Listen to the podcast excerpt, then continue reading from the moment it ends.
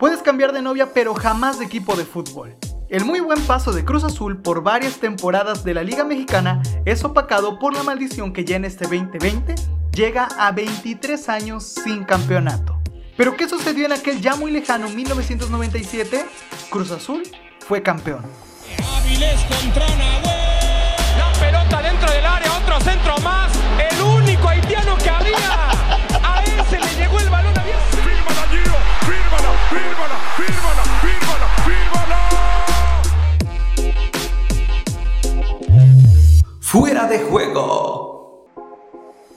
León, Cruz Azul, Atlante, América, Guadalajara, Atlético Morelia, Atlas y Toros Nesa.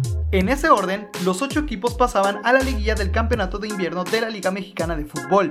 A Cruz Azul le tocaba enfrentar al equipo tapatío Atlas. El partido de ida fue en el Estadio Jalisco, 19 de noviembre, 8.45 de la noche. En un partido muy cerrado y dicho por muchos aburridísimo, los cementeros ganaban por la mínima, o sea, 1 por 0. El 22 de noviembre le tocaba al equipo capitalino recibir a los zorros del Atlas, y con un excelente partido y una cátedra de la delantera Cruz Azulina, el marcador quedó 4 a 1, y en el global se cerraba el 5 por 1. Con esto, Cruz Azul pasaba a las semifinales del torneo. Mientras tanto, en los otros partidos, Atlante pasaba con marcador de 1 a 0 global contra Morelia. León se impuso ante Toros después de perder 1-0 en la ida, remontando 6 a 3 en la vuelta, dando un global de 6 por 4 los felinos pasaban. Y por último, el clásico nacional. El América ganó 3-1 en la ida y en la vuelta 1-0. Las Chivas estaban eliminadas. Las semifinales quedarían de la siguiente manera. León y América se enfrentaban y con un marcador global de 3 a 2, los de León Guanajuato pasaban a la final. Por el lado de los protagonistas de nuestra historia, Cruz Azul se medía ante los Potros del Atlante.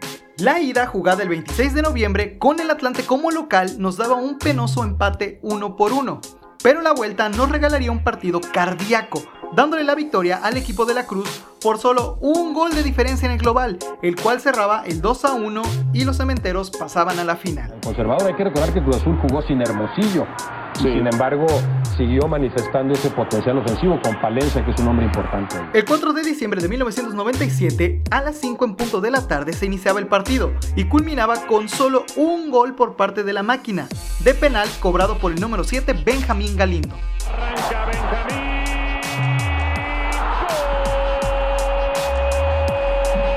La vuelta sería en el No Camp, 7 de diciembre, 12 del mediodía, el sol picante y las gradas zumbaban con los cánticos de los equipos.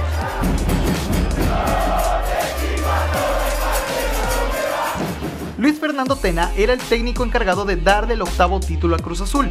La plantilla de aquella final estaba conformada por el Conejo Pérez, Lupe Castañeda, José Luis Sixtos, Juan Reynoso, Omar Rodríguez, Joaquín Moreno, Carlos Barra, Héctor Adomaitis, Julio César Yegros, Benjamín Galindo y Francisco Palencia.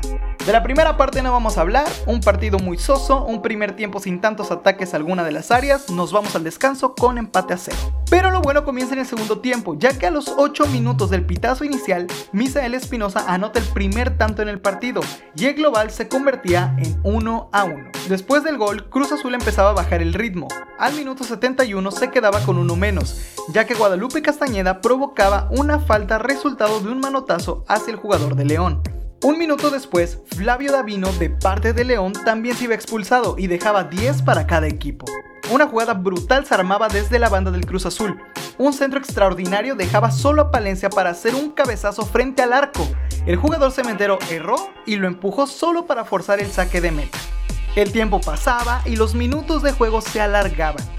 El cambio que daba tranquilidad al equipo capitalino llegaba hasta el minuto 92, ya que salía Omar Rodríguez e ingresaba a la cancha con el número 27 Carlos Hermosillo. Francisco Palencia, a lo Messi, empieza con unos regates en corto que provoca el jale de marca dejando a Hermosillo dentro del área contra Carlos López, el cual evita el gol y manda el balón a córner. O al menos eso es lo que pensaban los felinos, pero su portero Ángel Comiso se había aventado desde la tercera cuerda contra Hermosillo, provocando un penal a favor del muy suertudo Cruz Azul. Otra vez Valencia, le llega a la marca, Valencia tardó, Hermosillo, que pero hay penalti. Con la mejilla izquierda sangrando por un taconazo que también le provocó el arquero durante la caída, Carlos Hermosillo era el designado para cobrar el dichoso penal. El estadio ardiendo, 11 pasos entre Comiso y Hermosillo, 11 pasos que definirían el rumbo de una final cardíaca. El atacante cobra hacia el palo derecho y anota. Bueno, pues ahí está el campeón del fútbol mexicano, Cruz Azul. Un equipo fuerte, un equipo hecho y derecho, importante. Cruz Azul, el campeón actual del fútbol mexicano. Y antes de que los más jóvenes empiecen a decir cosas, debemos aclarar un punto muy importante. El Cruz Azul no ganó en el último minuto. Lo que sucedió fue que al haber llegado a tiempos extras, se jugó el ya casi extinto gol de oro. O sea, que el primer equipo que anotaba iba a ser el ganador. Después de esto ya todos sabemos lo que pasó. 23 años han pasado. Cruz Azul fue el primer equipo en jugar Copa Libertadores. En 2004, Billy Álvarez rescindió del contrato a todos los jugadores y contrataron a nuevos. Solamente unos cuantos se salvaron, entre ellos el poderosísimo Conejo Pérez. En 2007 eliminaron al Cruz Azul sin jugar el partido de vuelta de cuartos de final por alinear a Carmona quien había dado positivo en antidoping. Cruz Azul ha sido eliminado de la liga y ha sido eliminado en la mesa por haber puesto ayer en la cancha a Salvador Carmona. Han perdido 5 finales y 2 Conca Champions. Contando interinos han tenido ya 13 técnicos. En 2010 vencieron después de 7 años al América.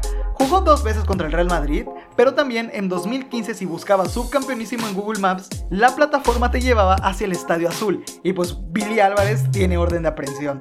Pero bueno, Cruz Azul sigue siendo considerado uno de los equipos con más afición en México. Y además, hay que admitirlo, la fidelidad entre la afición y su equipo es de admirar. Solo esperamos que el siguiente torneo se cumpla su sueño y que sin duda ese sea el bueno. Mi nombre es Alan Saleta, nos escuchamos en la próxima.